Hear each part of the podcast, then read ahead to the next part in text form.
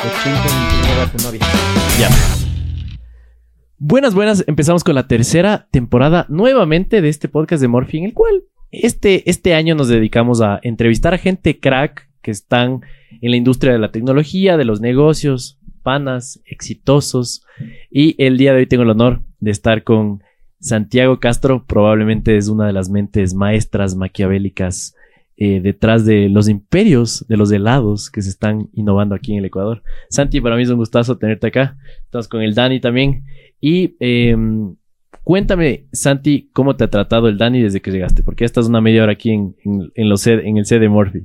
Súper chévere, el Dani me estaba abriendo la mente en, en las métricas y eso. Ojo que me estaba abriendo la, mente. sí, sí, no, bien chévere. Eh, al Dani le conocí hace unos dos años atrás, en el cumpleaños del, del Gabo. Estaba ah. hecho el estrecho, pero ah, ahorita ya se postó pana ya. Estaba borracho por si acaso, porque. No, no, todavía no. ¿En dónde sería? ¿Dónde? El Dani siempre conoce. En el portal. El Dani siempre conoce a la gente en ah, cumpleaños. Claro y no se acuerda. Sí, yo, soy, yo, tengo full mala memoria. Justo el Gabo, gracias Gabo, porque está en detrás de... Detrás cámaras. Detrás cámaras, está aplastando los botones. Pero sí, no, no me acordaba de eso. Pero donde sí me acuerdo es que precisamente fuimos a ver una feria que habías hecho en Ambat. Porque entiendo que antes de, de tu vida de emprendimiento con Bogatti tenías otros emprendimientos antes de eso, ¿no? Sí, sí, una feria de tecnomanía. Tecnomanía. Justo una semana antes de, entrar la pandemia. O sea, fue en marzo del 2020. Ese timing está. Sí. El, 15 de, marzo del 2020 era la pandemia y la, hicimos una semana antes la feria de tecnología. Nosotros teníamos las cámaras que, que, se, que se compraban más o menos en 5 dólares, se vendían en 10, 8, 10 dólares. Y esas las vendimos en 5, dimos a precio de costo. Se vino la pandemia y esas cámaras costaban 50 dólares. No. Y nadie tenía. Hijo de O sea, son cosas justo ese tema quiero tocar. Cuando la, gente ve a Bogatti, que recién estuvimos en Cuenca y vimos una fila de unas 20 personas de un Bogatti, qué chévere ver que, haya tanta gente en, el emprendimiento, en la empresa de, un amigo. Y mm, la gente diría como, ah, este man de la noche a la mañana, qué exitoso, ¿no? Pero yo sé que hay una historia detrás y para eso estamos aquí, Santi. Sí, justo te cuento que cuando, o sea, cuando tú nombras a Bogatti, tanto, o sea, más que yo, es Bogatti, es súper conocido Bogatti. Eh, sacaron han sacado TikToks que se hacen viral. O sea, tú le pones Bogatti, le ves algo bueno o malo, se hace viral. En un TikTok sacan que sí, que los de Bogatti están en el lavado de dinero, que, no saben la historia de, detrás de. Así que si están viendo este podcast, ya escucharon del dueño, así que no es por ahí. Pero es que es, verás, a ver, pongámonos en la mente de un ecuatoriano promedio y yo alzo la mano primero. Dale. Porque yo vengo de un pueblito llamado Riobamba, donde a mí me enseñaron que si no, a ver, si no tiene un trabajo estable y si tiene mucha plata, está lavando plata. Y la, la vienes, la, ves venir por último. No sé si me cachas. Como que va escalando el asunto. Pero, a ver, hay tantos casos de éxito que dicen, no, es que de la noche a la mañana. Pero, pucha, hay 10 años de intentar, fracasar, lograr, innovar. Y eso es súper interesante, ¿no? Yo en mis 30 años voy como cuatro o cinco empresas, vamos viendo qué sucede con la una, con la otra, pero nada, Santi, más bien. Em, por ahí me acuerdo que la última vez que nos vimos probablemente fue cuando estábamos hablando justo de, tu empresa de tecnología, que quisiera que nos cuentes un poquito, porque eh, como que estaba pataleando, ¿no? Te diste cuenta que justo hace un rato, antes de empezar el podcast, nos dijiste, me faltó innovación, ¿no? Eh, quisiera que me cuentes, ¿qué era de Santi antes de Bogatti? ¿Qué estabas haciendo en tu vida?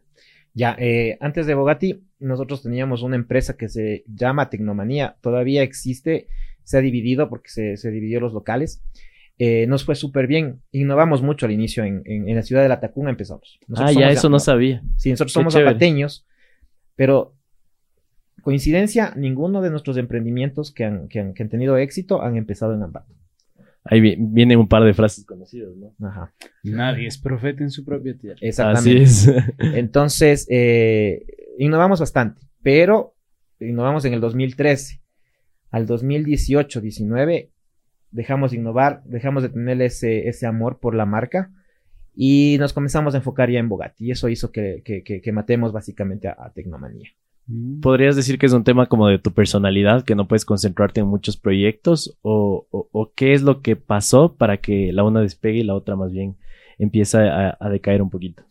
eh, nosotros estábamos ya, eh, si bien es cierto, en el 2013 nosotros innovamos muchísimo, pero ya para el 2018 eh, la tecnología iba cambiando, se iba, eh, ya no eran los mismos canales de, de, venta, ya venía el tema Mercado Libre, Amazon, que, que nos comenzó a golpear fuerte, y eh, la gente nos dejaba de comprar. La tecnología como, como tal, tener un, un almacén de tecnología es full peligroso.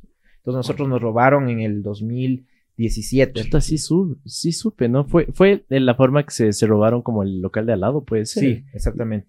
Se robaron en esa época como 10.500 dólares en mercadería, que eso era más o menos el 15% de todo el capital que tenía Tecnomanía. Entonces era, era un golpe Wow, fuerte. Claro. Aparte, el tema de controles, el tema tributario, nos afectó bastante. Entonces decidimos irnos por un área eh, menos complicada. O sea, si nos roban, que nos roben helados, pero no una computadora, un celular. Ajá. Sí, te cacho. Oye, no he escuchado eso, ¿no? Claro. Se roban cargamento de helados. Es que eh, Es nosotros, que es que si alguien entiende por lo que nos estás contando, somos nosotros. Nosotros también tenemos el, el tema de Morphy. Y chuta, nosotros solo imaginarnos que nos roben algún día. Me, Estuvimos me un muero. pelín, estuvimos un pelín. Claro. De hecho, teníamos en una de las bodegas, una de las bodegas está en Ambato, y entraron a una de las bodegas. No digas la dirección, por favor. No, no, no, No, todavía no. Pero, Pero- una de las bodegas de las que entran, teníamos... Sí, es del local de otra cosa. Y se robaron las cosas de, esa, de ese local. Pero, Santi, estaban las cajas apiladas. Mm. Y por suerte el ladrón era tan animal que nunca tocó ninguna caja. De mercadería recién llegada. Ya, ya, ya te cacho.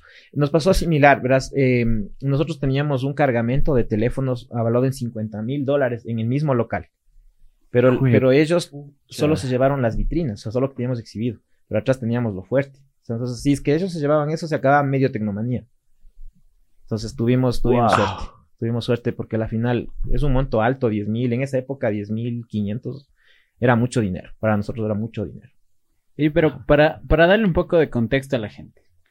eh, Santiago Castro empieza con ese emprendimiento, con el Tecnomanía, o qué emprendimiento fue el que con el que naces, básicamente, o que te estrenas. ¿Hay, hay algo, de- ¿hay algo antes de Tecnomanía? Sí, eh, eh, yo primero eh, siempre fui yo emprendedor desde pequeño. O sea, yo ¿Eres de los que les vendías los deberes a los Eh, compañeros o los exactamente. esferos? ¿Qué, qué vendías? Yo ¿Qué, vendía qué los deberes. traficabas en el ¿Qué cole? los deberes. En Ah, el ya. colegio, eh, en el colegio, en, en- en la escuela no hacía deberes ni, ni, ni los míos. Pero en el colegio sí. Eh, yo estuve en un colegio fiscal, Ya. terminé en el colegio Rumiñahui. Y obviamente en esa época tener computadora era todavía como que Una era un locura. estatus, Claro, o sea, claro. y habíamos 10 compañeros de los 45 que estaban en el curso que teníamos computadora. Entonces yo aproveché eh, que, que- que tenía computadora y hacía 4 o 5 deberes, hacía par cambios y dólar 50 por cada deber. Entonces eh, sí, sí, sí hice algo de dinero para subsistir. Y después fui, fui DJ eh, en una época de mi vida, de los 16 hasta los 19 Pero de esos que sí años. conectan la consola, ¿no es cierto? De completo. Le conecto todo. Entonces, eh, después en el tema de, yo hice videos también, o sea, como estoy en el área de, me encanta la, la, la computación, ya no sé, ya no se usa mucho ese término ahorita. Pero nos entendemos, vos tranquilo. Exactamente, entonces yo eh, editar eh, imágenes, editar video, editar audios, sé, sé, le, le- le manejo bien a, a esas herramientas. Entonces también he hecho videos corporativos y cosas así. Ajá. Qué bacán. Entonces eh, pasas por, por todo este, este camino y luego abres Tecnomanía, ¿no es cierto? Sí. Es como, supongo que fue un sueño para ti tener una empresa de tecnología y toda la cosa, ¿no? Claro, sí. eh, una de mis carreras es ingeniería en sistemas. Entonces eso me, me hizo eh, conocer de cerca. Yo era técnico de computadoras, de impresoras, arreglaba esas cosas. Y trabajé para una empresa. Entonces me di cuenta que había cosas que no, necesidades que no estaban siendo cubiertas a los clientes. Y decidí poner una tienda de tecnología y paralelo a eso un servicio técnico que, que no prestaban antes en la Tacunga o en Ambato. Ya, qué locura. Yo me acuerdo que igual una de las conversaciones que tuvimos, no, no sé si estuvo el Dani ¿te acuerdas que nos conectamos por Zoom? Justo estábamos queriendo ver cómo hacemos negocios, Tecnomanía con, con Morphy. Y mm, en ese momento sabías, creías, tenías la visión, no sé, el sueño de, de esperar que se convierta en lo que se ha convertido Bogatti. O sea, ya tenías Hablo Bugatti de en ese es- momento. Sí, creo que ya, ¿no es cierto? Eh, en el momento que hablé contigo, claro, por supuesto, Claro, estamos hablando. ¿Cuándo que- nace Bugatti? O sea, para poner el... Bogatti Línea de nace el 16 de octubre del 2018 y ese día va a ser, va a ser conocido como el día eh, del, helado con queso, porque estamos ya trabajando por eso, estamos eh, creando ese precedente, queremos, estamos también intentando ya el tema de, del registro de eh, origen, me parece. ¿Cómo se llama? Eso te iba a decir, ¿cómo, cómo se registra eso? Sí se registra, se puede registrar. O sea, tú puedes, por ah, ejemplo, los peruanos se pusieron pilas y, hicieron que Perú sea el, el origen del, del, ceviche. Entonces, nosotros queremos que el helado con queso sea ecuatoriano. O sea, que, que, nosotros reclamemos eso. No tengo, no te tengo el dato exacto, pero es, eh, es como que reclamar la eh, propiedad de origen, algo así es. Ya, de, de, cualquier cosa, ¿no? De, puede ser. Exactamente. En este caso es del, helado, con queso. Eh, sobre todo en, la, en, la, en tema de comida se usa bastante es como el registro de marca, pero en este caso eh, no puedes reclamar para Bogatti, sino para el Ecuador. Y lo, y lo haces conformando una asociación de, de, empresas o negocios que, hagan el helado con queso. Qué interesante eso, no Sabes que eh, para todas las personas que nos están viendo en YouTube o escuchando en Spotify, estoy seguro que para haber llegado primero acá deben haber escuchado de Bogatti. Estoy asumiendo cosas, ¿no? Pero es más por el tema de toda la gestión que se ha hecho con influencers a nivel nacional y, creo que también internacional, que ya vamos a tocar ese tema. Eh, la pregunta del millón es, ¿por qué helados con queso? ¿Qué, ¿Qué, es lo que viste ahí? ¿Cómo lo probaste? ¿Cómo conociste este producto? Cuéntanos un poquito, Santi. Ya, verás, justamente eh, con el tema del robo de tecnología nace todo. De, ahí nace Bogatti, de hecho. Nos roban el local, mi, el, Tecnomanía era de, de, mi familia, básicamente éramos tres socios, mi, mi hermana, mi papi y, y yo nos roban el local y nosotros decíamos, no, la tecnología es demasiado complicado, siempre vamos a tener el riesgo de que nos roben de nuevo, eh, no pongamos los huevos en la misma canasta. Bien. ¿No es cierto? O sea, fue como la primera vez que diversificaste en tu, en tu vida, dijiste como ya, chévere, hay que meterle 50-50 a, la vida. Exactamente, entonces eh, estábamos buscando comidas tradicionales, pero con el objetivo de escalar. Y, o sea, yo desde que, desde que empezamos con eso, la idea era hacer una franquicia. De hecho, Tecnomanía tuvo cinco locales. Entonces, eh, la idea era escalar, pero con la tecnología, con tiendas físicas es muy, muy difícil escalar. En el caso de ustedes es mucho más fácil porque todo tienen online y es muy fácil escalar. Entonces, eh, buscamos, buscamos y un día eh, mi hermana se va a Ibarra con, con, con, el esposo y prueban Ibarra algunos helados con queso. En esa época nadie, al menos en Ambato, nadie había escuchado que hablaban del helado con queso. Y ella me dice, ¿saben qué? Ya tengo, me, llama, me dice, ñaño, ¿sabes qué? Ya tengo el negocio donde nos dedicar. yo digo, ¿qué? Dice, eh, vamos a vender helados con queso. Claro, yo, ¿tú cómo te quedaste? como, bebé, bebé, así. Era, ¿qué dices? ¿Helados con queso? ¿Estás loca? ¿Qué? ¿El pan con qué? dices, es Escuchar a Santi decir eso me, me causa... O sea, es como... Qué locura, en serio. Y yo me quedé loco y, o sea, literalmente me burlé de, su, de su comentario. Entonces, dice, no, y algún rato vas a probar. Nos fuimos a probar y, literal, es, fue una, un sabor que, que, me, voló la cabeza. Increíble. Y en Ibarra hay, te cuento que habrá más de 200 negocios de helados con queso. Hasta la tiendita del, bar, del barrio vende helados con queso. O sea, es tan común en Ibarra que, que, tú te quedas, o sea, te quedas sorprendido cómo hay algo que solo sea de una ciudad, de un, básicamente Ibarra es una ciudad pequeña comparado con Quito y Guayaquil. ¿Cómo puede haber algo tan bueno que no se está probando en otras ciudades? Claro, porque es algo como contradictorio hasta cierto punto. O sea, a ver, son dos cosas súper simples. Es helado, que generalmente es dulce, obviamente, y el queso, que es salado. Sí. Son dos cosas súper simples que les juntas y, nada, hay, hay, mucha, mucha más magia detrás, ¿no? Necesita una interfaz. Y es la crema. No puedes, no puedes. Ah, debería ser helados con crema y queso. Si Pero claro, está muy largo el nombre. Exactamente. Si tú pruebas eh, solo el helado con el queso, no es lo mismo. Entonces, la, la crema es lo que te, es la interfaz que, que, que, te conecta a estos. ¡Qué loco! Interfaz. Para que veas que. Términos informáticos. Ingeniero, sistemas. La placa, es la placa madre donde se enchufa. Oye, pero Santi, entonces, llega a tu vida esta idea gracias a tu, a tu ñaña. Ajá. Y ¿Cómo nace? O sea, ya, ya hay esta idea, entiendo, se pusieron como cualquier emprendedor, prueba, error, prueba, error. ¿Y cómo nace al fin? Claro, porque no fue que dijiste, ay, helados con queso, al otro día probemos. Supongo que le diste medio larguita. Claro. Fuiste a probar, me dices que te fue increíble, te gustó full. ¿Y ahí qué pasó, como dice el Dan? Ya, nos pusimos a investigar, íbamos a entrar con, con, el tema de franquicias. Ya. Pero la única cadena que había fuerte en Ibarra no nos quiso vender porque habían tenido problemas familiares, de hecho se separaron, no puedo decir marcas obviamente, pero se separaron por ahí, el esposo se quedó con la marca, la esposa tuvo que sacar otra marca similar, hay una, son marcas parecidas que hay en Ibarra y también están en Quito, y no nos quisieron dar la frente, entonces nosotros comenzamos a investigar el producto y eh, sacamos un producto de la misma o mejor calidad que la que ya había en Ibarra. Nos capacitaron también una, una, marca de helados que es la pionera de helados con queso, pero ellos no nos quisieron vender la franquicia, dijeron, les capacito, les cuesta tanto y, y, ustedes pueden poner su propia marca. Ah, como el know-how, ¿no? Sí, el Justo lo que necesitabas realmente. ajá, el, el know-how del producto, no tanto del negocio, o sea, más del producto. Completamente. Exactamente, porque el negocio, porque eh, imagínate, ellos hubieran podido crecer como nosotros si tuvieran el know-how nuestro, ¿no es cierto? Así es. Ellos tienen creo que tres o cuatro heladerías y ahorita ellos se sorprenden cómo Bogatti ha crecido. ¿Cuántas, cuántas heladerías tiene Bogatti? Hasta el día de hoy que estamos, el día es el Día de la Mujer, 8 eh, de marzo, estamos 177 heladerías. 177. ¿Cuántas, ¿Cuántas heladerías tienes? ¿Cuántas ciudades tienes del rato? Ahorita estamos en, me parece que son 101 ciudades. Me parece que son. Oye, pero... Ah, miento, miento. Más o menos por las 90. Sí, sí, 90, sí volviendo al tema, porque esto ya me spoileé antes de ¿dónde nace Bogatti? Ya, es súper interesante esta pregunta. Nosotros cuando, cuando preguntamos a la gente dónde nace Bogatti, dicen en Italia, en, en, en, no sé, Francia, Argentina y Quito. Ya, por último, aquí en Ecuador, Quito.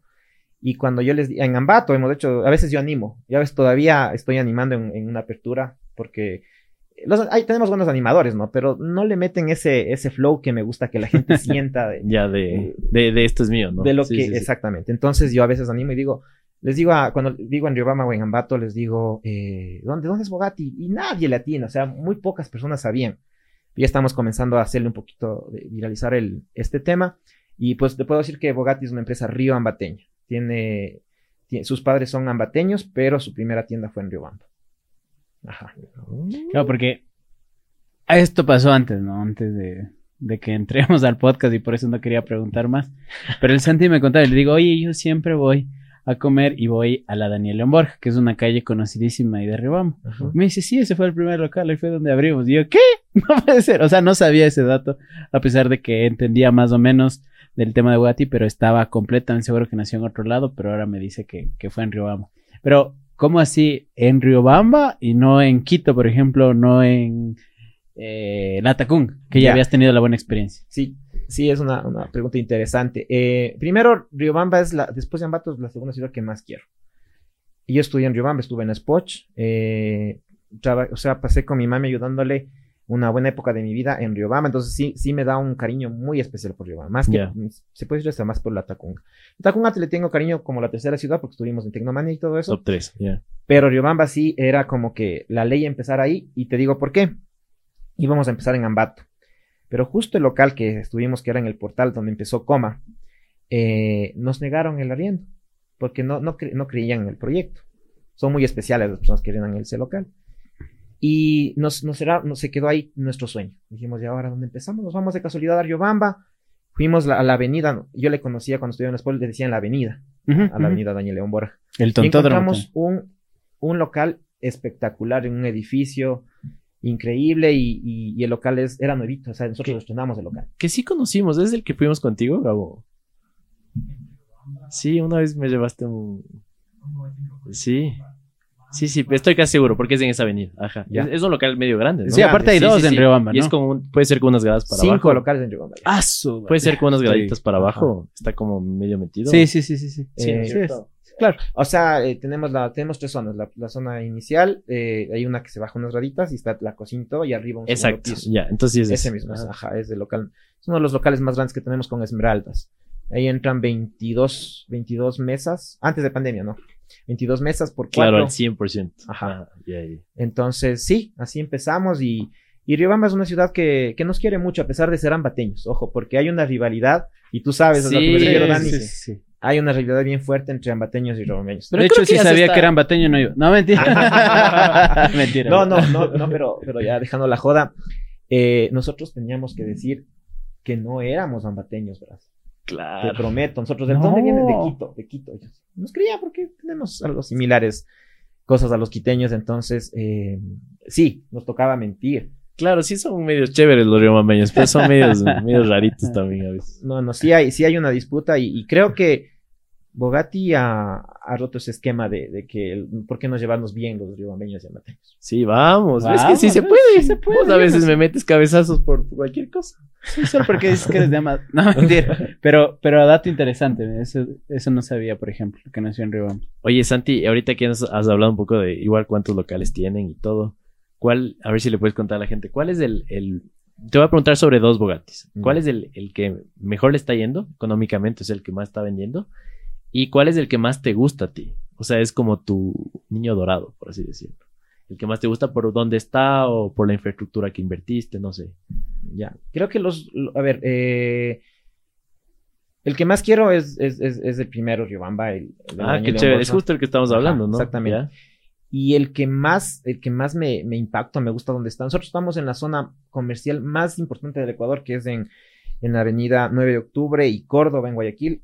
El, el local es deporte de esto, de, esta, es pequeñito y cuesta 4.200 dólares. Entonces, ese local es, es, es, o sea, es una, es súper comercial esa avenida, o sea, es, increíble. Entonces, yo no me imagino cuánto paga un, por ejemplo, al ladito nosotros están las ministras del negro y ellos tienen dos pisos, ellos deben pagar unos 15 mil dólares de riendo. Wow. Entonces, sí, ese es el que más me gusta, es el que más me, por la zona donde está. Estamos al lado de, o sea, al frente de McDonald's, KFC, o sea, la, zona súper comercial. Mejor que estar en el, eh, mejor que, perdón, la, eh, mejor que estar en, en, un patio de comidas del mejor mall del, Ecuador. Santi sabe dónde las papas queman. O sea, pero ese es, ese es tu punto que más vendes, entonces. Sí, es uno de los puntos que más vendo. O sea, debe haber una fila medio interesante ahí, ¿no? Es increíble. Es que es más bien el tráfico también que tienes que Claro, qué interesante, ¿no? De hecho, como te contaba al inicio del podcast, pasamos recién por Cuenca, no sé qué local era, pero hay uno, era domingo y un montón de familias súper felices. O sea, realmente era una experiencia bonita porque justo estaba tráfico, regresamos a ver, estábamos con el Gabo, el Dani. Fue como, mira qué chévere le está yendo al, Santi, fue, fue súper. Y justo que topas el tema de, verles felices a, las familias, como me dices, eh, parte de nuestra visión, misión es, es el tema de nosotros como como, como, como misión tenemos hacer felices a las personas con un producto de calidad a un precio justo, básicamente nuestro, nuestra, nuestra, nuestra misión. Entonces, eh, eh, es, es, chévere escucharte que, que, que, estamos ahorita en Quito, pero en, en, Cuenca y me digas, la gente estaba feliz. eso nos llena, sabemos que estamos en, en ese camino y lo estamos logrando. Oye, Santi, me hablabas de que no es, llamémoslo así, el invento de Santiago y de... Entiendo que Bogat es una empresa familiar también. Entonces no es solo el, invento de Santiago que lo descubrieron por ahí. Tiene mucho que ver con la hoja que ya nos decías del negocio. Pero hay otras empresas, como tú, como tú bien dices, que estaban en el negocio. ¿Qué crees que hizo que Bogatti despuntara como despunta ahora? Ya, eh, también es una, muy buena pregunta. Hay, hay empresas que, que tienen cinco años en el mercado, seis años, cuatro años, por ahí un año de, un año a cuatro años eh, antes que nosotros, pero que ellos dicen como que fueran los creadores. Y, o sea, tenemos que dar el mérito a la ciudad, a las personas que crearon. Yo una entrevista que di a, dos medios de comunicación escrita, yo sé la historia del helado, o sea, yo sé cómo empezó, cómo empezó el helado con queso, quiénes son las personas que crearon, y les damos el mérito, ¿no? A las personas que crearon el producto, porque es un producto espectacular. Claro. Que lastimosamente ellos no tuvieron la, la, la visión de crear un, imperio del helado con queso, eh, cambian las cosas, pero tenemos que reconocer eso. El, helado como tal, el helado de paila, es ecuatoriano, nace en Ecuador, nace en Ibar. Y la combinación de crema y queso, eh, en la historia está que le, echaban queso a la ensalada en Colombia. Entonces está por ahí el champ, no sé si sepa de ese dato, pero le, le echaban solo el quesito rallado a las ensaladas de frutas como Colombia, o sea, como Ibarra está muy cerca de Colombia, por ahí alguien se le ocurrió, ¿por qué no le echamos que, eh, queso al helado? Es que es una locura. Claro, ya es del, ¿cómo se llama este? Tiene un nombre. Bueno, X, pero entonces así. Exactamente, entonces eh, le pusieron el quesito y no tengo problema en decirlo, hay que reconocer ese, eh, de dónde nace esto, de los helados de, la, de Rosalía Suárez, eh, son los, los pioneros en lo que es helado y también los que empezaron con ponerle quesito al, al, al, helado.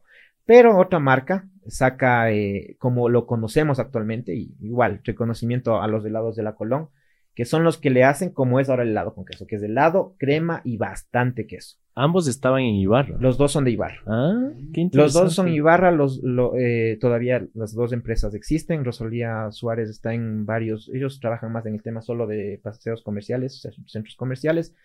Y los helados de la Colombia parece que tienen por ahí cinco locales. Ajá, entonces les va bastante bien y nosotros siempre vamos a reconocer eso. Nunca nos vamos a llevar así la gente no conozca de dónde viene el helado con queso, jamás decimos nosotros somos los creadores y nosotros inventamos el helado con queso. No, decimos la verdad y creo que es ser auténtico, eh, le gusta a la gente. Ajá. Qué bacán. Oye, pero solo para, para no quedarme con la duda precisamente. ¿Qué le diferencia, O sea, ah, ¿qué crees que...? no sé, me preguntas y te salgo con otra cosa. ya, eh, el nuestro producto es, es, muy bueno, como, como otros productos, pero nosotros hemos, eh, para que la marca haya crecido de la manera que ha crecido, nosotros tenemos tres puntos importantes. El primero es la democratización de la marca. Es un término que, lo creé yo, espero que no, ya busquen en Google, no hay la democratización de la marca. Que es no, no, la marca no es mía, sino se fue integrando a, más personas. Empezamos mi esposa y yo con la creación de la marca, después lo integramos a, mi familia, a la familia de, mi esposa. Acércate un poquito al micro. perdón. tranquilo. Eh, entonces eh, comenzamos a ir integrando personas y haciendo sociedad. Actualmente somos 11 socios de Bogatti y somos aproximadamente 70 franquiciados que están con sus familias. Actualmente estamos enfocados en que en los países que vamos a llegar, porque estamos ya pues llegar a Colombia y Perú, eh, a los franquiciados ahora les vamos a hacer socios. Ya no solo franquiciados, porque es muy diferente oh, ser qué Chévere es como una, como una comunidad, ¿no? Cooperativa. Como, cooperativa es la palabra. Más o menos puede ser por ahí. Sí, obviamente como socios las ventajas son infinitas. Tú sabes, como franquicias, lo que vende tu local, eso ganas. Es, para ti. Pero en cambio, como socio de un país, eh, todo lo que, lo que gana la marca, ganan todos los socios. Entonces, es esa democratización que hemos, que hemos implementado, el, el crecimiento que hemos. O sea, yo podría nadarme en billetes con las franquicias que hemos vendido, pero como se democratiza la marca, todos han ganado, incluidos los franquiciados. De hecho, no tendrías tantas franquicias, creo yo, porque lo que siento, si fuera un franquiciado de, de Bogatti, es que le siento como mía también. Y, eso se logra con pocas franquicias, ¿no? Porque como dices tú, se comparten los beneficios de todo y es algo... Pocas, yo en Ecuador no he escuchado de empresas que hagan un modelo así. Claro, es que la mayoría de una franquicia que es tu local y de hecho más bien le tienes que rendir un, porcentaje de las cuentas a, la, matriz, por así decirlo. Claro, y das como los porcentajes y siempre habría tenido las regalías, claro. Y yo siempre he tenido la experiencia mala en familias y en otros amigos que han fracasado con la franquicia. Entonces, claro, siempre es este tema de que te toca dar, así no estés ganando. O sea, siempre hay como el, estoy dando eh, dinero a otra persona, pero en este modelo más bien ya se sienten todos parte de, precisamente, porque va al beneficio de todos. Eso me parece chévere. Sí, verás, te cuento, eh, es algo súper chistoso. Eh, yo estuve estudiando, empecé a estudiar mi maestría en, en, Hay cosas, tantas cosas que contar. Cuando yo salí recién del colegio, eh, a mí no me gustaba administración. Decía eso, discúlpame, eso, yo decía, y no sé, Carlitos, tú que eres administrador. Atención, somos dos. Atención. A ver, a ver, a ver, ¿cómo es la cosa? Como, Graba este clip. Aparte se, se, pone interesante. Bueno, o sea, se conocía que si seguías administración era, como que eras el vaguito de, de, del, colegio. Ya. Y después de años, o sea, pasaron años, ocho años después, y, y yo decía, o sea, ahorita necesito administración. Entonces yo, mis dos primeras carreras que seguí en la universidad es Ingeniería en Sistemas de Nakato, con, casi compañero del, del Gabo. Ya. Y... Otro bajo. y, seguí en paralelo Ingeniería en Sistemas, eh, perdón, eh, Ingeniería en Sistemas de Nakato y seguí Ingeniería en Contabilidad en la, en la técnica. Ya. Pero hice muchas cosas con eso, pero me faltaba ese, el plus de, de, de ser administrador. Entonces seguí una maestría y hago mi tesis de este proyecto de franquicia, que era eh, eh, o sea, mi franquicia es innovadora estudiando las franquicias internacionales ecuatorianas y me di cuenta dónde estaba la clave de una franquicia que pueda crecer de la manera que se pudo crecer. Y los, mis profesores que calificaron la tesis me negaron. Me tocó hacer otro tema. No. No, es en serio. Y claro, se quedó la base de la tesis. ¿Dónde estarán esos profes en este momento? Exactamente, entonces no me dejaron desarrollar sobre eso. Invítales a un heladito un día de esto. son, son, son, de, son de España, son, pero sí, obviamente, si ellos conocen historias, en algún momento Bogatti va a llegar también a España. En España sabemos que va a pasar, eh, también vamos a pegar durísimo porque la gente de España nos conoce, nos piden en España. Pero es muy, muy, muy difícil empezar por ahí queremos empezar cerca primero. México después de, de, Perú y de ahí tal vez saltemos a España. Pero ahí tal vez se enterarán que no, no aprobaron una, una tesis exitosa. Qué loco. Y bueno, obviamente es parte del éxito y tampoco es como que queremos compartirlo con el mundo, sino eh, eh, la, idea es obviamente conservar esto. Pero hay alguna cosa que nos puedas decir de esta tesis eh, o, o, de algún algo que nos puedes compartir. Ya, en, las, franquicias en general tienen tres, tres, tres ingresos. La venta de, la franquicia, o sea, del know-how y de la marca, o sea, que puedes usar la marca desde un ingreso. Te doy un dato. De la, de la heladería que nos sigue después de nosotros, ellos están por los 50 mil dólares. El costo de la franquicia. Solo el costo de la franquicia. Sin infraestructura, sin tu local. Solo o sea, el nombre, por así El nombre y el, derecho a ponerte Exactamente. El otro es el, el, tema de la venta del producto. O sea, tú, le, tú a la franquicia le das producto y por eso ganas también. Y el tercer ingreso son las regalías. Entonces nosotros decíamos, a ver, bajemos el precio, no, no pongamos a 50 mil la franquicia, pongamos la 10 mil. en el producto no ganemos, solo ganemos en el helado, que es una ganancia Que es como la materia prima que le... Que le, damos, ajá. y no cobremos regalías. ¿Por qué no cobramos regalías? Porque decíamos, a ver, la regalía es como un impuesto. ¿Y qué hacemos? Evadir impuestos. y vamos a, eh, vamos, no vamos a facturar, no vamos a, en, nosotros tenemos un, un, sistema muy bueno, no vamos a reflejar las ventas reales, vamos a hacer a mano. Para que no pase eso, mejor no pongamos regalías, no cobremos regalías. Entonces eso creo que fue un impacto en, el, en, la época que empezó, que, que la gente solita viene, nosotros tenemos cerca de 40, 60 mensajes de WhatsApp y llamadas para entrar en la marca y llegan ¿Con a qué ¿Con qué frecuencia tienen eso? Diario. Es diario. Sí, es, es, diario y, y, les explicamos, o sea, obviamente tenemos un departamento de, franquicias. Ellos les explican y se van filtrando, ¿no? Como el embudo de ventas. Oye, pero solo, perdón, solo antes que pases de eso.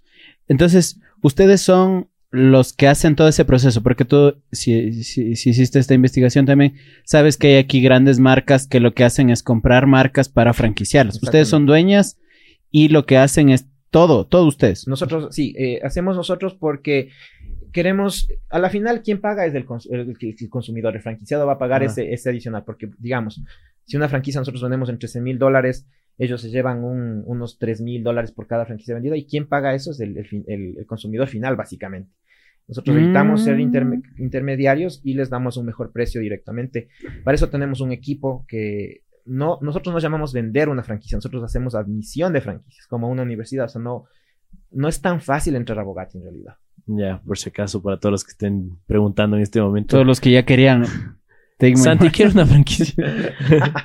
sí, sí, así, así, Así estamos al momento. Y, dentro de estos filtros, ¿cuáles son los parámetros que ustedes revisan para, para acceder a una franquicia? Más o menos igual. Sí, básicamente, por ejemplo, la parte financiera. Ya, que, tengas liquidez. Que tengas liquidez, que, que, seas, que no tengas problemas en la central de riesgo.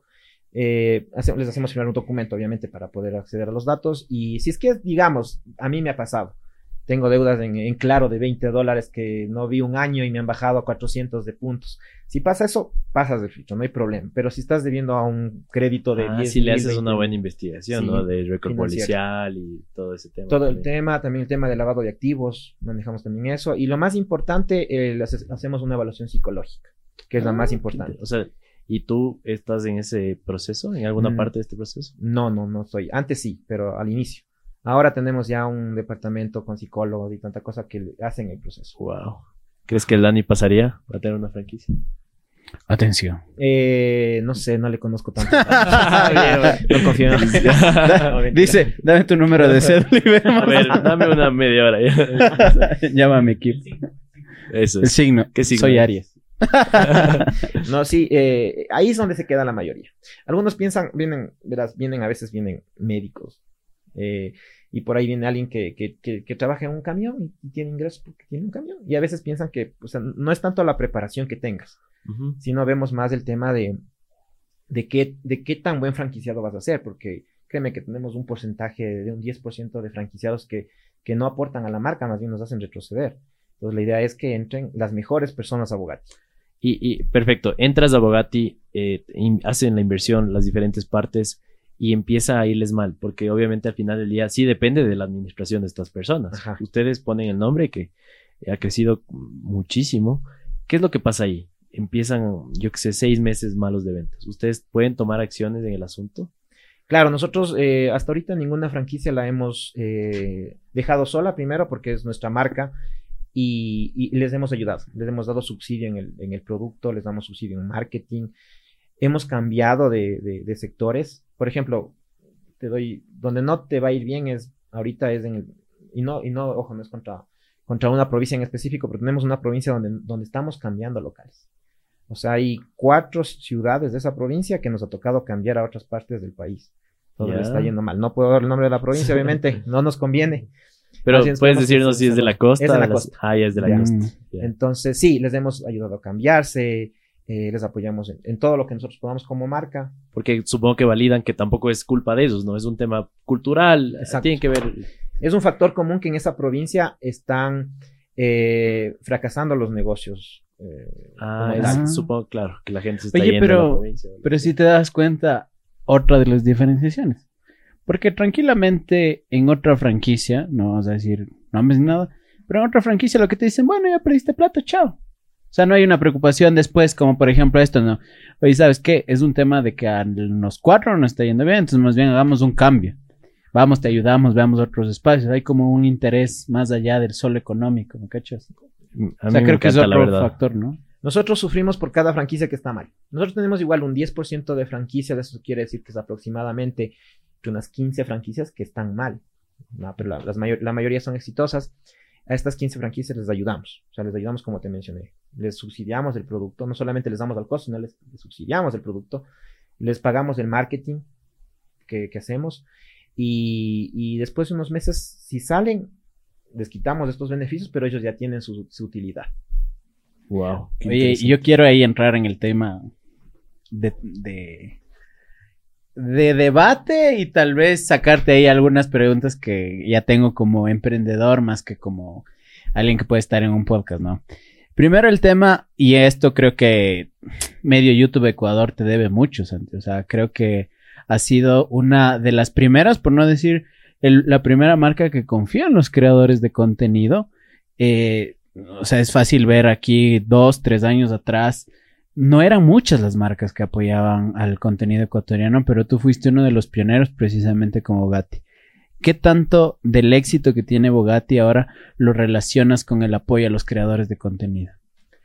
Eh, sí, como te había mencionado, eh, te dije las tres bases de, Bogatti el éxito. La democratización, no te terminé de contar. esa justo eso te iba a preguntar yo más La democratización de la marca, la innovación. este exactamente, esa parte te expliqué. La innovación en todo, sobre todo en el marketing y eh, el tema de tener un excelente producto. En el tema de innovación de marketing, nosotros, eh, yo experimenté esto, yo creé una, mm, un emprendimiento de apalancándome en Tecnomanía, de Tecnomanía School, donde dábamos cursos de marketing, de reparación de celulares, reparación de computadoras, de emprendimiento. Y yo metía más gente que, que muchas otras universidades a, a estos cursos. Que el mismo municipio, supongo. No, incluso hasta universidades conocidas de Ambato y en Quito. Yo metí hasta 75 personas en cada curso. Entonces ahí me di cuenta del poder de que era el marketing. Y, desde ahí no paraba. O sea, no es que tú inviertes 10 eh, dólares y, te vais bien. O sea, yo le metía billete en esa época y obviamente recuperaba la inversión. Pero ¿qué, ¿qué canales utilizabas en esa época? Porque ahora, a ver, ahora todo el mundo es TikTok y YouTube y Facebook, pero en esa época no era así. Eh, en esa época primero era más económico, o sea, era mucho más barato, ¿no es cierto? Más barato que la radio, televisión. Ahorita creo que ya están a la par. Estamos hablando de los anuncios de Facebook o algo así. anuncios de Facebook e Instagram. E Instagram, pero en esa época era más Facebook. Todavía Facebook era la ley. Claro, Instagram estaba empezando, a, salir. Sí. Eh, entonces, eh, claro, el costo de adquisición por cliente era baratísimo, me acuerdo al inicio. Y en especial en las provincias donde entiendo pautabas. Sí. Sí, entonces hice un curso en Ambato, en Riobamba, hicimos un montón en el Puyo. Debían haber salido siquiera unas 2.000 personas de esos cursos. Entonces ahí me di cuenta del poder de las redes sociales. Y ahí empecé a entrar en el marketing, sin tener, eh, eh, bueno, ya tenía un poco de, de, conocimiento de marketing por la carrera que seguí en contabilidad y nos dieron los inicios del marketing, las bases del marketing. Y después empecé a oír el término de, de marketing influencers. Y ahí hicimos un, un, ustedes estaban en ese, en ese sí, sí, me foro, taller, donde ahí tuve la oportunidad de conocer a, a, a, líder. Para la gente que nos está escuchando, estamos aquí en el estudio de, de Morphy, nos acompaña el líder. ahí está, la gente en video lo puede ver. eh, y ahí le conocí a, a Diego, eh, ya, ya, le conocíamos antes a, Marcos Otavalo, ya les conocíamos a ustedes me acuerdo quién más estaba por ahí, ahí, ahí le conocí al Quique. Entonces ahí nace todo la base de influencers que llegaron a Bogatti. Desde esa, y estamos hablando de tres años y medio, más, sí, cuatro años. Full tiempo, claro. Es, es esa charla la, la, que Diego habla de. La que siempre citamos. Dato, dato curioso.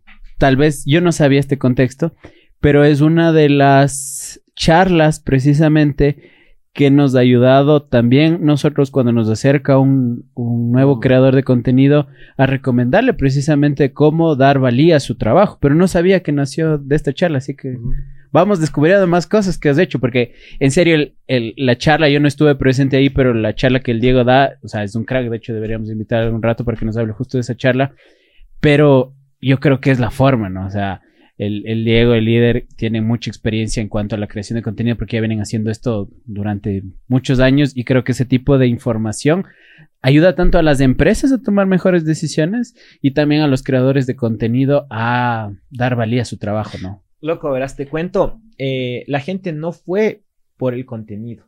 Fue por ver al Quique, por verles a ustedes, por verle al Marcos Davalo. por tomarse la fotito. Exactamente, por verle al líder y al Diego, que esa, esa época ellos eran el boom, o sea, Enchufe TV era top de top, o sea, todavía siguen siendo, ¿no? Pero, pero eh, en esa época eran súper conocidos y eran lo máximo en esa época, y, y ellos fueron por eso, pero cuando llegaron y les comenzaron a hablar de marketing y eso, creo que, creo que hemos de haber cambiado al menos el 10% de ahí, algo, algo cambió. Con que dos personas de ahí han sacado algo, yo creo Estaban, estaban 500 personas. Claro, fue full, fue full. Estaba lleno. si el 10% les llegó algo de eso, creo que, creo que hicimos algo. Pero entonces, amigos. haces este, haces este, haces este foro, esta charla, y ahí te llega este tema de marketing influencers o cómo es tu, tu vínculo, ¿no? Sí, con el... de ahí empieza el, marketing influencer fuerte. Ese mismo día hicimos un, el video, por eso de hecho Liderito ganó con el Diego en la premiación que hicimos en el, el año pasado. Ganó el video más viral en la nominación que hicimos en los premios. Y fue el video que creo que 5 millones de reproducciones tuvo el video de, del robo que hace el líder con, con Diego. No sé si han visto ese video. Sí, sí, Es buenísimo y, y, bueno, hay una mención especial también a, Andrés que estuvo atrás de, esa, de, todo, de la producción, del guion. Ahí fuimos en, el viaje de Ambato a Riobamba, que hicimos el video, se creó todo el guion. Estás hablando de Andrés Suárez, ¿no? Sí, Andrés Suárez. Ahorita él, él es nuestro jefe de marketing y también salió un video con ustedes de las papas. Claro, claro que sí. Por eso mismo digo Andrés, Andrés, Andrés Suárez, que él eh, tenía igual un canal sí. en, Ambato. Creo que antes que, que, que, que Vox Populi incluso. Claro. Sí, entonces. ¿Cómo, ¿Cómo se van conectando los puntos, la gente? Ajá. todos los influencers que vamos conociendo, ¿no? Sí. Justo ahorita hablamos de una charla, está el Gabo, está el líder acá. Y cuatro años después. Claro, pero eso. Una locura. Solo quiero seguir ahí porque creo que ahí están haciendo un montón de, de, ideas. Ahí todavía el Quique no era lo que es ahora. Claro. O sea, todavía no. El Quique era. Yo no le conocía, por ejemplo. Ahí le conocí porque me dijeron. Nosotros hicimos unas encuestas, ¿no? Que, que, que, ¿quién, y, eso eran los niños le seguían al Quique. Pero estaban niños en la conferencia. Y venían con sus papás y ellos ojalá hayan aprendido algo de lo que, de las huevadas que hablamos ahí. Ajá. Pero entonces ahí descubres. Y ahí dices, por aquí es, o cuándo es que decides irte por marketing influencer. Eh, ya, ya le hicimos algo, algunos trabajos con, con Marcos Otavalo. Eh, Marcos Otavalo es súper pegado en Riobamba. Al menos en esa época era muy pegado. Creo que tal vez ahorita se bajó un poquito, he notado pero en esa época era, muy pegado. O sea, tuvimos, eh, ese video fue un antes y un después de Riobamba. Ajá, no pega en otras ciudades, como mm. Quito, por ejemplo, no pegó, pero en Riobamba la rompieron. O sea, una buena parte de la audiencia de, de Marcos está en Riobamba. sí. Ah, Claro. Qué interesante, eso no. Sí, no yo sabía. tampoco. Yo. Asumía que era un poco más como regado en todo el Ecuador. Pero Entonces, interesante. Sí. Empiezas a trabajar con Marcos y después con otros influencers. Claro. Ya empezamos ya después de que les conocimos a ustedes y de- en esa en, en esa conferencia que tuvimos, comenzamos a tener el contacto y ahí comenzamos a, a trabajar ya con ellos. Oye. ¿y tú dirías que un creador de contenido te da más retorno de inversión que pautar en Facebook? ¿Van por ahí? ¿Es una mezcla? ¿O ¿Cómo haces tú, por ejemplo, para elegir?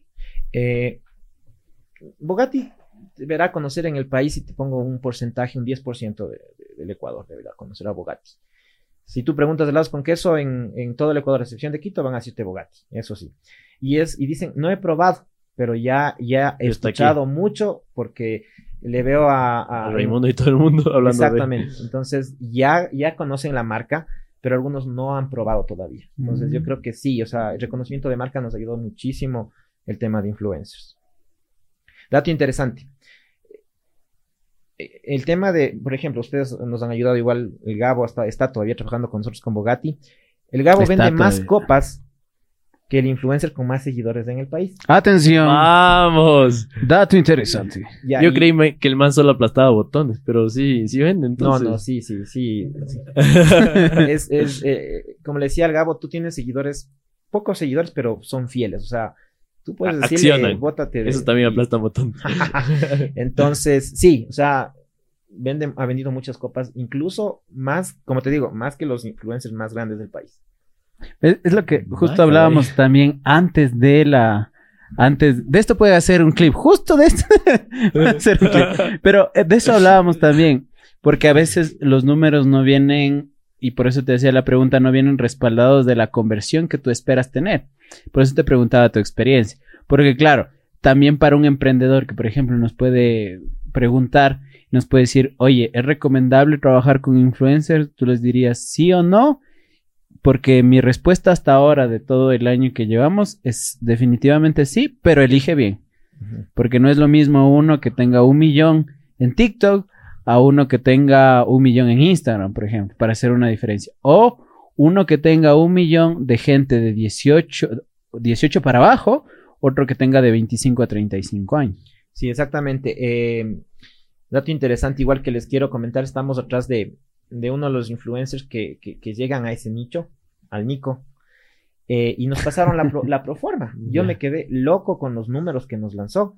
Eh, en Pero cuestión de, o sea, sus tarifas, de cuánto cobra como claro. influencer, ya. Entonces son altos, pero si tú eres inteligente, te das cuenta que los, las personas que le siguen a él, de ley, de ley, de ley, son, son, es otro público que incluso no tiene Bogatti, o tiene muy poco en algunas Claro. ciudades. Entonces sabemos que con él vamos a llegar a otro público y es el público que nos interesa, porque estamos por sacar un Bogatti eh, Premium, que es como que el Bogatti añeñado. Ya, qué bacán. Atención. Eh, Te cuento, Santi, que este es el tercer capítulo de la tercera temporada de los podcasts de Morphy. Y el segundo invitado fue el Nico, justamente. Ah, Entonces me parece súper interesante. De porque- de, de hecho, debes de escuchar porque habla. habla en un- también. ajá, habla de ti en un fragmento. Pero cosas buenas o malas. Cosas buenas, Ah, ya, buenas. ya, ya. Sí, porque te cuento, ¿no? ¿Cómo es un podcast de amigos? Eh, tuvimos un percance con él. Con el Sí, eso, eso, nos, eso nos contó en corto realmente. que, que, que, que lastimosamente, y como yo le decía, yo, bueno, tú sabrás del Nicos ahorita cómo está top, Está ya, top, ya está es difícil hablar con él. Entonces yo hablé con, con, con, con Paola, una de las personas que le ayudan a él, ¿Ya? y, y me dijo, o sea, me dijo, ¿saben qué? O sea, como que teníamos un poco de miedo de, de tener contacto con ustedes porque ustedes, las cláusulas que firman, que no sé qué. Entonces digo, bueno, verán, eh, le decía yo, o sea, yo soy el representante de, de, de 70 familias que pagan por un influencer y que ellos me van a reclamar a mí. O sea, si fuera que es estuviera en mi decisión, yo soy la cara visible de Bogatti, por supuesto, pero tras mío está un montón de gente que me dice, pero ¿por qué si nosotros pagamos esto? Desde ahí nosotros, los nuevos, contratos que, los nuevos contratos que hacemos, ya no somos tan exclusivos. Entonces decimos, chévere, sal con cualquier heladería, pero si hace helados con queso, no. O sea, ahí- solo ahí, sea, solo ahí te pedimos exclusividad en helados con queso, no en todo el, el abanico que tenemos de helados. Por ejemplo, eh, Quique también eh, fue uno de nuestros embajadores y él pidió autorización para salir con Corneto. Y nosotros le dijimos, bueno, chévere, no hay problema, siempre y cuando con nuestra autorización. Pero en Cuenca tenemos franquiciados que pagaron su franquicia, que le conocen al Nico y que dijeron, ¿y por qué? ¿Por qué tiene que salir el Nico en, en, otra marca? Entonces yo, yo tuve que poner la cara y decirle eso. Entonces ahí se, sí, se, dio una fricción. Pero esperemos que con el tiempo... Eh, se, se limen esas asperezas. exactamente. Y en algún momento el Nico también esté, esté formando parte de, de, de, nuestro equipo. Qué chévere. Eh, claro, entonces es básicamente presión interna la que tuviste para dejarle súper claro a Nico que, que, ese tipo de cosas no van alineadas a lo que ustedes esperan como marca, ¿no? Que es, que es posicionarse con su producto como la única marca eh, presente, más que nada en, estos influencers. Súper claro. Em, continuando con el tema de influencers, porque como sabes, lo somos hasta cierto punto. Creemos más que en, la tecnología que, en mm. nada, pero, pero digamos que es importantísimo el tema del marketing para llegar a la gente. ¿Cuál es el, no, no tienes que decirme números, nada, pero cuál es el influencer eh, que más pagan ustedes como marca? Tal vez puedes contarme ese dato. Eh, como marca, bueno, por ahí estábamos. O tal vez un top 3, si quieres decirme. Top 3, claro. El, eh, estamos hablando del Quique, de Aaron Trix, de Alex Bisuete. ¿Ya? Son los, los, son, los, son los, fuertes, ya. y si es que viene el Nico, Nico. Ya, buenas. y mm, no solo tienen macro influencers, influencers grandes, ¿no? También tienen influencers pequeños, micro. De hecho, te cuento, nosotros tenemos em, entre algunos planes de qué hacemos. Hacemos el, tema de acción social con, el proyecto Gina. Tenemos otro proyecto que es el apoyo de, de, microinfluencers. Justo ayer tuve una reunión con todos los franquiciados. Ahora vamos a, conseguir. De ley, todas las tiendas tienen que tener un microinfluencer con ciertas características, que tengan al menos 50 mil seguidores, que tengan por lo menos 5... 50 mil Atención, ese es un mini. 50 mil en, en, qué red social? En TikTok. Ah, Eres el micro de Ambato. A ver, ¿micro de mi barrio? ¿Qué onda? Todos se pusieron rojos. Claro. Se les fue el alma. no, no, en TikTok, no. Mi, mi, hermana tiene en TikTok ya está llegando a los 200k. Entonces, eh, eh, eh, la idea es ¿Cuántas personas tienen de 100 para arriba en el Ecuador? Yo calculo más de mil que deben haber. Entonces, sí, hay dónde y a quién apoyar. Entonces sí estamos apoyando a los microinfluencers para que sigan creando contenido, para que la marca se siga haciendo eh, mucho más conocida en el tema de microinfluencers. Oye, pero... Sí, sí, está... o sea, fuera, fuera de, de, todo, yo creo que ya hice un agradecimiento público a nombre de todos los creadores de contenido a lo que ha hecho Bogati por el gremio, llamémoslo así, sí. porque es verdad, o sea, si no, uno no puede vivir solo del, de YouTube, de, Spotify y otro, sino de las marcas que apoyan. Em, ya nos dijiste como el top 3 así de, de, gente. Pero ¿hay alguno con el que tuviste una mala experiencia y dirías, ya no quiero volver a trabajar? ¿O cómo es? Me van a odiar. pero, pero eh, en sí el, los, los, influencers o, eh, que, que, son muy conocidos son bien desorganizados. O sea, son, no te, o sea, no cumplen, o sea, tú, tú tratas, incluso ya hay ahora de contratos de, de por medio, y no cumplen con, lo que te dicen, con lo que estás. Entonces, eh, sí hemos tenido problemas, como te dije, yo doy la cara por ello. Ahorita ya no estoy tanto, estoy un poco alejado porque sé que me llevo el costo político. Claro, si yo les exijo, piensan que yo soy el cargoso, el que, el, que el mala ya, gente. Ya, claro, ya estás aprendiendo eso. Exactamente. Entonces ahorita ya se encarga marketing, se encarga mi jefe administrativo de, de ser el, el, fuerte con ese tema. Pero por lo general, eh, los influencers top sí, sí, sí, sí nos, sí nos han fallado un poquito. Obviamente, entendemos, entendemos que es que es, que es eh, un mundo diferente al que nosotros vivimos, pero sí, sí, sí se ha causado un poquito por ahí de, malestar, porque obviamente una, una, empresa como una marca también tiene que exigir por lo que está pagando. Obviamente. Chuta, qué interesante. Oye, y, yo justo ya, solo con esto. Ya, dale, dale. No, no, tranquilo, tranquilo. Porque a nosotros nos pasa lo mismo, ¿no? O sea, nosotros con, con Morphy, con, con, la tienda, lo que hacemos es trabajar con ciertos influencers. Eh, y claro, es todo el tema de primero contactarles, ¿no? O sea, a pesar de que tenemos el contacto y todo lo demás, después de que te hagan una historia, después de, oye, ¿te acuerdas que quedamos en que ibas a hacer esto?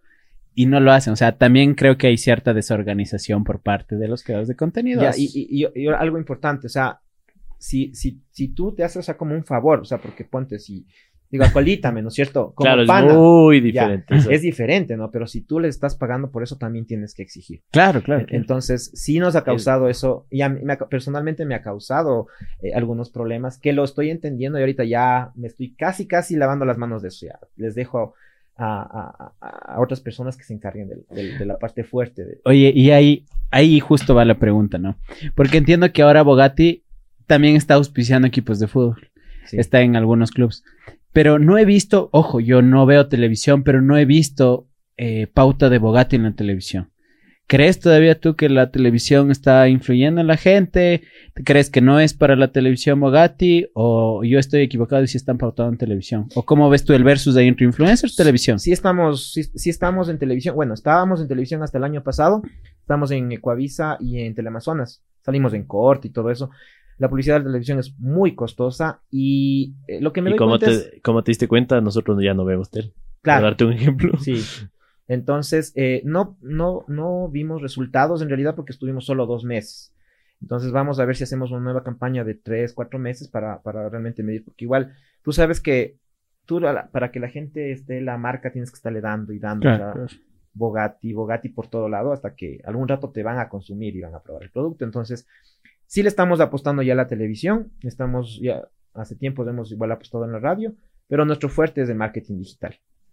Qué interesante. Ahora, eh, hablaste un rato sobre seguidores, ya. Perfecto. Un microinfluencer para mí es alguien que tiene 50 seguidores, 50k seguidores para arriba en TikTok. Pero, eh, como tú sabes, probablemente no es la métrica más importante. Para ti como Santi, como empresario, ¿qué es lo que luego de entablar ya una relación con un influencer, hablemos de uno o dos meses, ¿Qué es lo que tú utilizas para medir si es que este influencer realmente funciona o no? Porque estoy seguro que has tenido influencers grandotes y hace un rato ya diste el ejemplo del Gabo, que es un influencer entre micro y mediano, depende el, ¿En qué ciudad? Depende el, depende el ego con el que se levante ese día, ¿no? Pero bueno, eh, tú me entiendes al, punto al que voy. ¿Qué, es esa variable que tú chequeas o, o cómo puedes medir resultados de un influencer, mejor dicho? Ya, eh, justamente siendo el tema de las copas. Esa es la.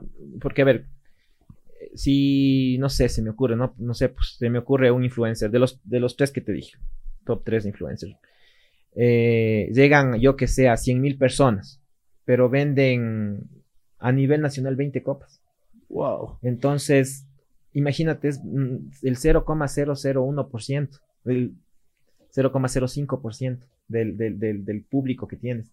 Entonces es, es, es casi nada. Entonces, pero sabemos, o sea, ojo, no, no ojo. Tampoco eso es lo, lo, lo único importante. Lo importante también es que se está haciendo el reconocimiento de marca, aunque no se traduce en ventas. Eso no entienden, por ejemplo, algunos franquiciados del, como te dije, el 10% de franquiciados no entienden esa parte. Dicen, a ver, estoy con ese influencers y sacan una copa y deben venderme copas. Pero digo, es que no todo es venta.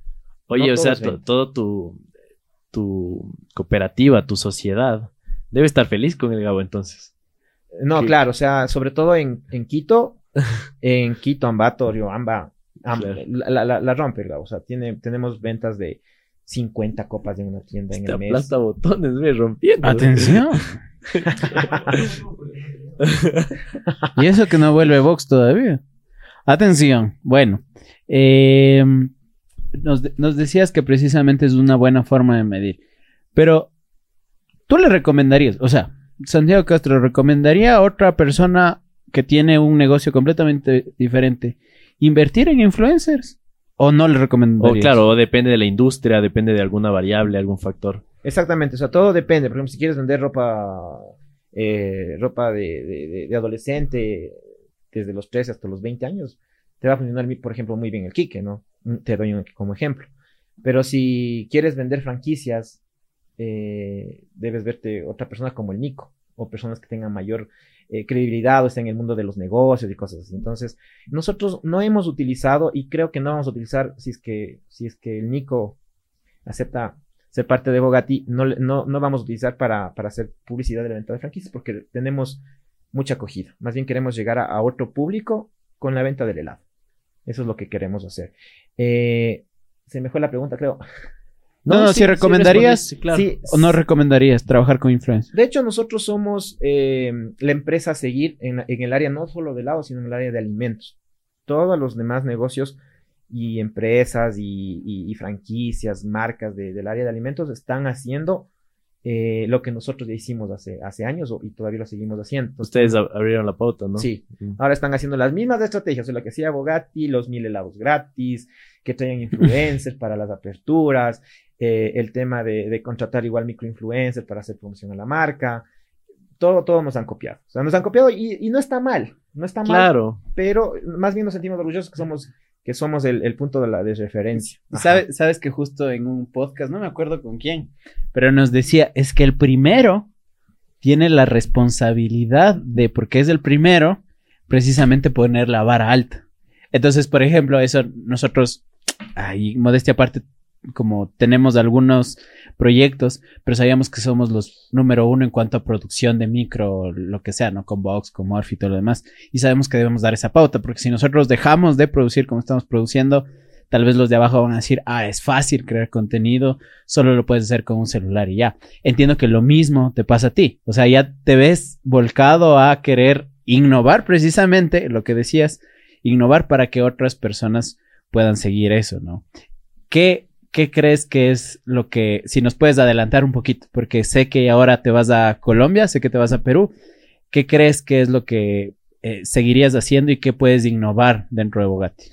Precisamente eh, el que las, personas que nos siguen ya replican lo que nosotros estamos haciendo, eh, debemos ya dar pasos. Estamos, estamos ya dando pasos. Ya no es lo mismo, ya no impactan los influencers como impactaban hace un año, dos años atrás. Ya no impactan de la misma manera. Entonces estamos viendo nuevos, eh, con el tema de microinfluencers vamos, estamos haciendo un experimento, a ver qué, qué pasa, o sea, pero vamos a hacerlo de forma masiva. O sea, como te decía, son 177 tiendas, vamos a tener 177 microinfluencers. Entonces, para ver qué impacto eh, nos trae eso. Eh, ah, qué interesante. Yo voy a coger la de la Daniela Borgen Riobamba, atención. Gabito, un clip ahí. las, las, administradoras de los locales y los propietarios van a tener la misión de escoger al, al microinfluencer que, que, nos pueden ayudar. Eh, entiendo que todos deben tener súper claro, ¿no? Que ese es el camino y de, por, de ahí provienen las ventas. Sí, o si tienes a alguien dentro de, la empresa que está como dubitativa y dice, eh, influencers, mejor pautemos. Supongo que hay gente, hay personas muy, muy conservadoras, ¿no? Que dicen, ¿por qué no pautamos en radio o en el periódico? Tal vez en la tele. Oye, eh, ¿has, pautado en periódico? Yo no, que es que fuera, fuera de joda, hace tiempo, un año puede ser, que no abra un periódico. Sí, sí, sí hemos, sí hemos pautado en algunos periódicos, pero muy poco, un mes, eh, probar, o sea, se nos acercan, se acercan a la marca y dicen, de publicidad, tenemos este proyecto, no, no, no, dejen morir este proyecto que es tradicional y cosas así. Y nosotros decimos, bueno, chévere, les apoyamos uno o dos meses y, ya. ¿Qué porcentaje se te va aproximadamente del, del, del presupuesto de marketing en influencers? El porcentaje eh, a nivel marca o a nivel por local, por individual. Sí, si nos puedes dar los dos. Ya, eh, individual, en influencers sí se nos adhiere unos, al menos unos 150 dólares por, por local. Eso multiplícale por 157 locales. Entonces sí, son montos altos. Y, eso te digo, del porcentaje de como empresa, de todo lo que gastan en, en, marketing, en publicidad, hablo de la tele, de... Eh, la pauta en Facebook, en Instagram, en influencers, ¿qué porcentaje se les va en, en influencers? Un 20%. A un 20%. De, todo lo ah, que Pero yo esperaría que sea más, ¿no? Interesante. Pues es full bueno, de hecho, porque claro, hemos tenido en otros, en otros episodios gente que nos ha dicho 30, 40%. Claro, porque, o sea, tal vez de otro hay, tipo de negocio también. Sí, probablemente. Es que una, una, una de las cosas que, yo, modestia aparte, lo hago bien es, soy buen negociador. Ah, ya. Sí, o sea, te mandan un media kit que es el tarifario de los influencers. y no, no, no. Exacto. Es una sugerencia nomás para ellos. Sí. Entonces soy un buen negociador.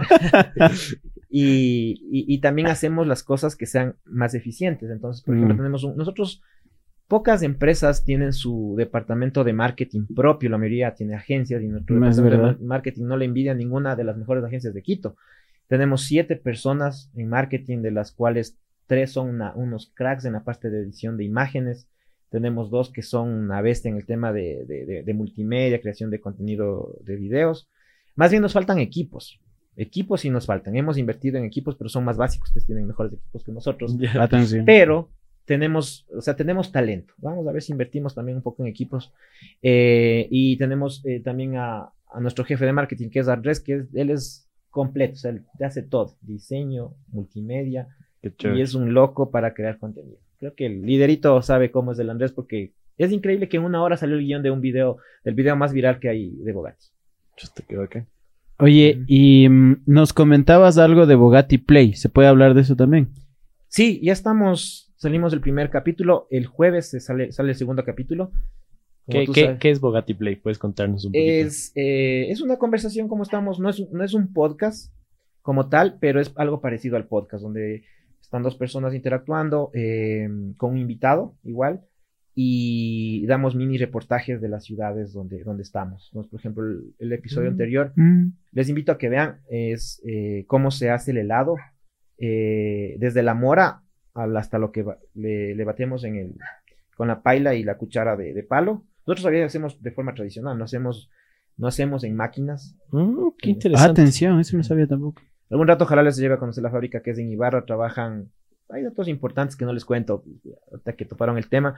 Nosotros trabajamos con cerca de 80 a 90 personas batiendo el helado en una paila de bronce con una cuchara de o sea, literalmente le hacen tradicional, tradicional. sí. Qué loco. Nada, eso, eso sí.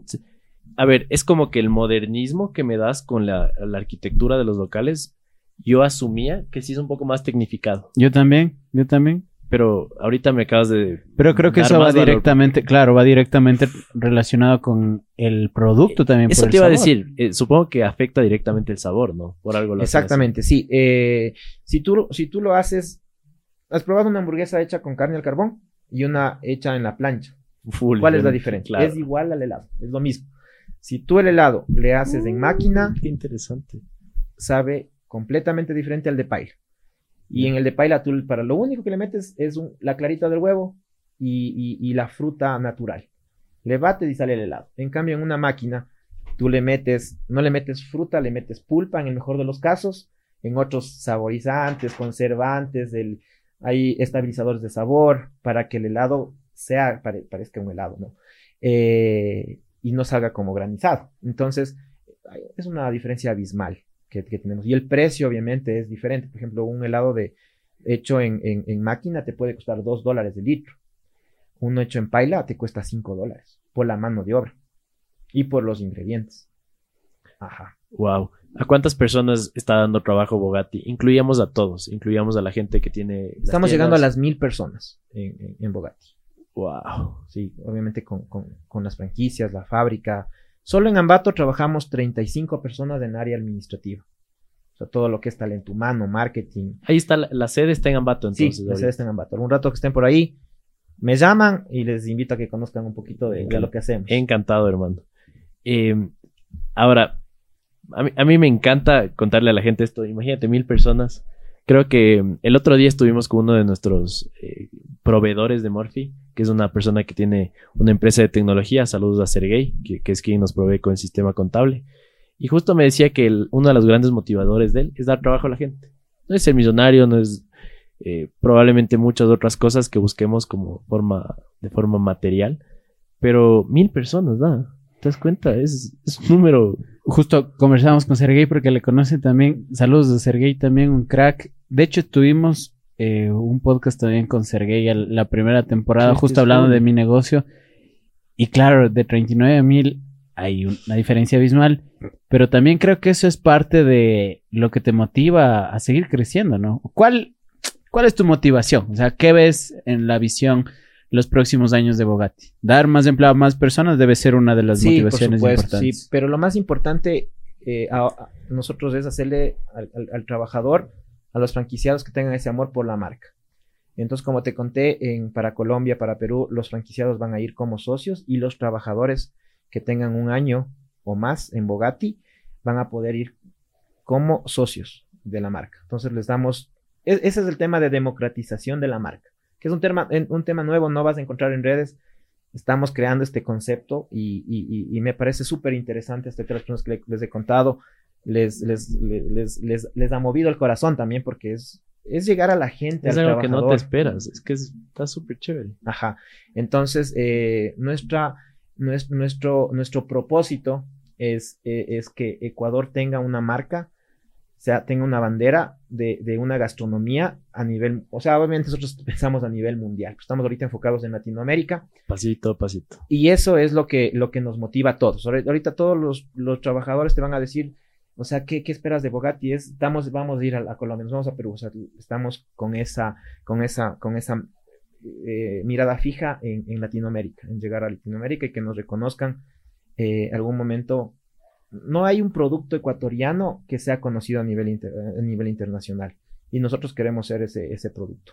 Chuta, qué interesante. Saben que eh, yo me enteré de esa noticia justo porque estaba leyendo un artículo que salió en Forbes, ¿no? Fue como, este es de Santi. Cuando vi la revista dije, qué cool, sí es de Santi. Entonces, eh, chuta, no, no, siento nada más que felicidad y, gratitud por, por, porque tú estés acá con nosotros. Santi. Gracias, mío. ¿Qué es lo que... Eh, yo sé que eres una persona muy ambiciosa y te lo digo como, como un halago más bien, eh, pero ¿qué es algo que pasó en el camino dentro de, de Bogatti que dijiste lo logré o dijiste las cosas están pasando, estamos haciendo algo bien? algún hito, algún evento que pasó que nos puedes compartir? El más importante que nosotros cuando llegamos a los 100 locales es cuando lo dijimos lo logramos porque estábamos triplicando en locales a nuestra competencia de que la, que nos sigue los pasos. Entonces era, eh, era algo importante porque antes de esa competencia era como cuando empezó eh, Apple versus IBM y, era el gran hermano y que entonces era algo el pequeño contra el grande.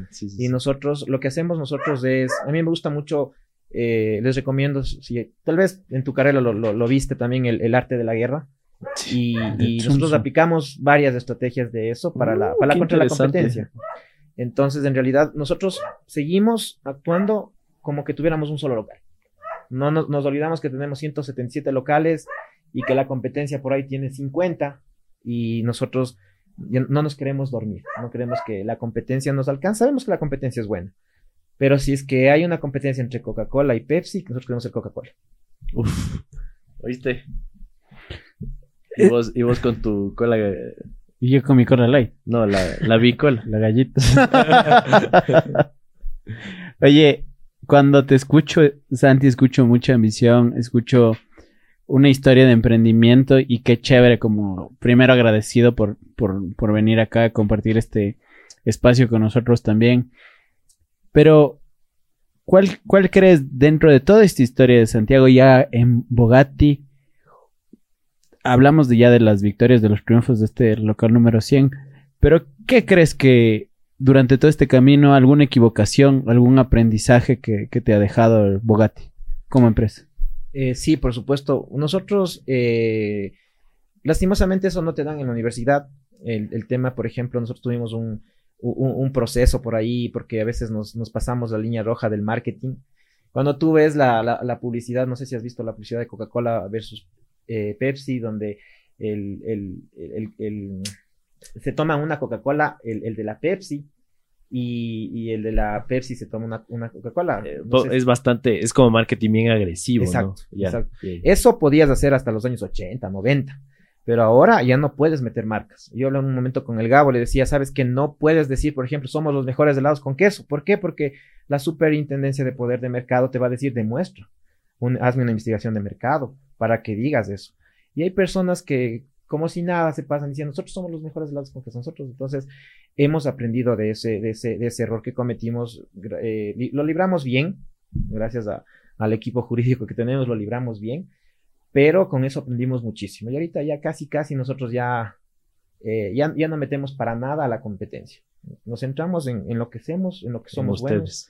Y, y, ya no nos comparamos ni nada. Y les dejamos que hablen, ellos, ellos también nos atacan bastante. Sabemos que entrar en un proceso, nosotros también podríamos seguir los procesos, pero sabemos que, que, entrar en esos procesos nos desgastan. Eso te iba a decir, no es por ahí. Ajá, exactamente. Entonces, eh, te doy un dato, cuando, cuando empezamos con este proceso, eh, la competencia tenía, estábamos casi por ahí con, con locales, y mientras ellos se fijaron en, en atacarnos y vernos cómo nos hacen daño, nosotros nos concentramos en crecer. Y creo que esa es, esa es la, ese es el camino. Wow. Y acerca de lo que hablabas del marketing este agresivo, creo que todavía es legal, pero más en tema en, países como Estados Unidos. Acá siempre creo que ha sido un poquito más complicado, porque no hay, no he visto yo spots así como que eh, estén varias marcas y hablando mal una de otra, realmente. Sí, no. Para eso está malazo, el proyecto que nunca salió de Vox Populi. Claro. Eh, o sea, nosotros nunca hablamos mal de la marca, ¿no? Sino hicimos parodias, eh, cosas interesantes. Claro, como no sé si te acuerdas, justo hablando de tecnología, la campaña que hizo Samsung de, de Apple, cuando Ah. sacó el notch y salía toda la gente, incluso cortados del pelo con... Ajá. Imagínate, eso se hace Es, es algo loco. Nosotros hacemos, hace- hacíamos algo parecido a eso. bastante pero- subliminal, pero igual les causó Pero la problemas. gente sabe, el problema es que la super, tú puedes cambiar el nombre, los- el color, lo que quieras, pero si la gente identifica que ese es Bogatti o que esa es tu competencia, estás cagado. O sea, te, te van a seguir el proceso igual. Entonces, no, no se puede hacer eso en Ecuador, al menos en Ecuador no se puede hacer eso. Eh, y lo entendimos, eh, lo entendimos bien. Qué bacán. Yo ya para, para ir concluyendo, eh, tal vez una visión un poquito más a largo plazo, hablemos de 5 o 10 años, ¿qué, qué es algo que tú como Santi quisieras lograr a través de Bogatti? ¿Qué, qué es algo que eh, estoy, estoy seguro que tienes en mente? ¿Algún, ¿Algún plan? No sé, X número de locales o estar en tantos países, dar trabajo a tantas personas, no sé si nos puedes contar. Eh, creo que con pocas palabras te puedo decir, nosotros queremos ser el McDonald's ecuatoriano. Ya, Es lo que queremos ser en, en, en 10 años. Y mantenernos en el tiempo, obviamente, porque eso es lo más difícil. Mantenerse eh, en el tiempo. Sabemos que estamos, hemos crecido, pero no queremos empezar la curva de, de descenso. Ajá. ya, qué bacán. Chuta, más, más servido y agradecido yo no puedo estar, mi querido Dani. Santi, Sí, un- no sé Santi, si se crack, nos hermano. queda alguna pregunta del público, que tenía muchas preguntas. ¿Se nos queda alguna? Ay, ah, buenísimo. Eh, yo creo que agradecimiento es la, la palabra que, que tanto Carlos como yo tenemos. Agradecimiento no solo por el tema de lo que has hecho por los creadores de contenido ecuatoriano y por eso te queríamos tener aquí. Creo que has sido una de las personas y estoy seguro que has sido una de las personas que ha permitido que muchos de los creadores sigamos trabajando porque fuiste de los primeros que apostaste por nosotros por la creación de contenido aquí en Ecuador y eso es digno de agradecerse. También por, por el tema del agradecimiento del, eh, llamémoslo así, el, el ser de la propia patria, ¿no? O sea, el ser un ecuatoriano y también que vengas del centro del país para nosotros es súper chévere porque también como, como ya lo dije antes, ¿no? El que seas del, uno de los primeros, que, seamos más o menos contemporáneos en edad, también nos, nos marca hitos de querer seguir, querer aprender mucho de ti y todo lo demás. Y también para la gente que nos está escuchando, ¿no? Creo que también se van con mucha información de valor y hay algunas cosas que igual creo que, que se me quedan por ahí, pero más bien la palabra es agradecimiento, ¿no? Finalmente, ¿qué le dirías a ese a ese o a esos muchos Santiagos que pueden haber por ahí que quieren lanzarse a un negocio, que quieren lanzarse a su propio emprendimiento y no lo hacen a veces por miedo. ¿Qué les dirías a, aquellas personas que están en ese limbo?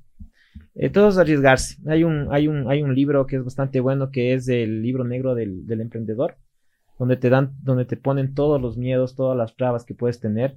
Y si lo entiendes, eh, te vas a arriesgar con algo más, con más información, más confiado. Qué bacán. Claro, te, te vas a lanzar con menos incer- incertidumbre, ¿no? Ajá. Qué interesante. Chuta.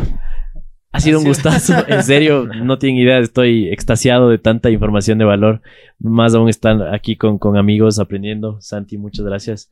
Eh, ya me dio ganas de un heladito con queso, Dani, de tanto hablarlo. Hay muchos locales alrededor del país. Vayan, tómense una fotito, etiquétennos, díganle gracias Santi. Exacto. Me estoy pegando el podcast y un helado con queso aquí en Bogati. Sería súper chévere que haga una historia así. E igual, muchísimas gracias, Carlitos, eh, Dani, Gabo, por, por la invitación. Para mí, en realidad, es un honor. Eh, entre mis sueños es igual ir, comenzar a salir en medios. eh, es súper importante para mí. Y agradecer, no, yo soy la cara visible de Bogatti, pero atrás de mí hay un, un equipo increíble de socios, de, de trabajadores, colaboradores de la marca. Agradecerles también a ellos, que, que sin ellos no sería nada de Nada de esto. Dale, Santi, un gusto. Muchas gracias. Muchas gracias. Nos vemos la próxima. Chao, Chao. chao.